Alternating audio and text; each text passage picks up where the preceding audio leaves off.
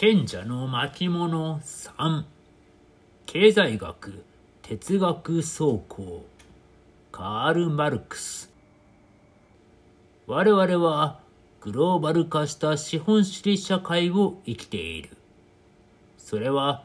自らの意志と努力によって夢を実現できる社会ということになっている。様々な事業、最近では IT 関連で億万長者になった起業家や投資家たちの存在がそれを実証してはいる。だが、その一方には、就職難、リストラ、非正規採用などの理由で安定した所得を得られない層もいる。また、モノカルチャー経済のもと、先進国市民の贅沢心を満たすために、低賃金で長時間働いている途上国の労働者たちもいる。彼らは自分の働く農場のカカオで作られたチョコレートケーキを口にすることもできない。産業発展の著しい19世紀のドイツ。それは自由を実現する精神の運動として世界史を説くヘーゲルの関連論哲学が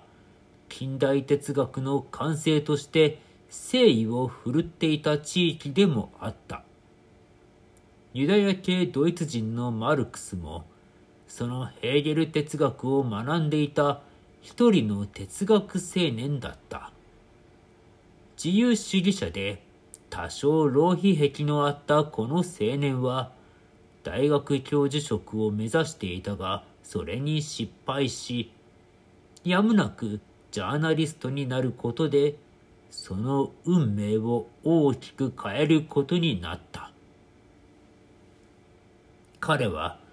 自由主義者の立場から封建的保守体制を批判していく過程で、資本主義社会における労働者の悲惨な窮状を見た。そして、資本主義がその正当性の根拠としているアダム・スミス等の国民経済学を研究し、その欠陥を発見することで、社会主義者、共産主義者となるのだった。経済学、哲学総考は、26歳のマルクスが資本主義の生み出す社会矛盾を指摘しつつ、自らの思想基盤であったヘーゲルの関連論と西洋哲学を批判的に克服する論文であり、後の大著、資本論のルーツとなる走行である。資本主義家の労働者は、資本家の富が増せば増すほど急暴し、自分が生産した製品を自分のものとすることのできぬ労働に疎外感を抱かざるを得ない存在となる。格差は広がり、対立は深まり、人間性は失われていく。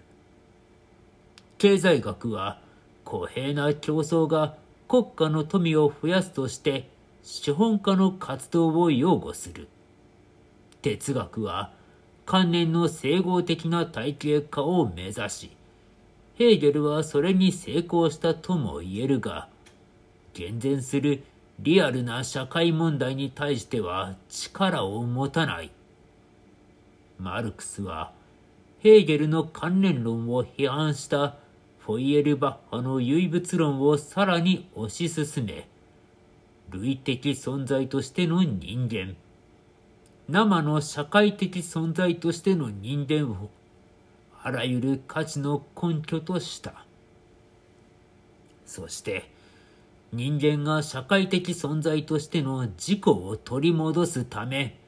科学的に社会と経済を分析し、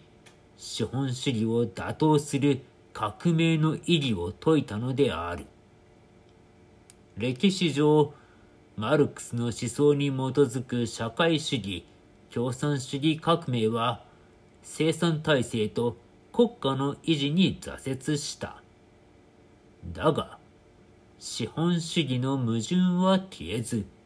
市場原理に対して社会的存在であろうとする社会主義の実践的活動は今なお続いている。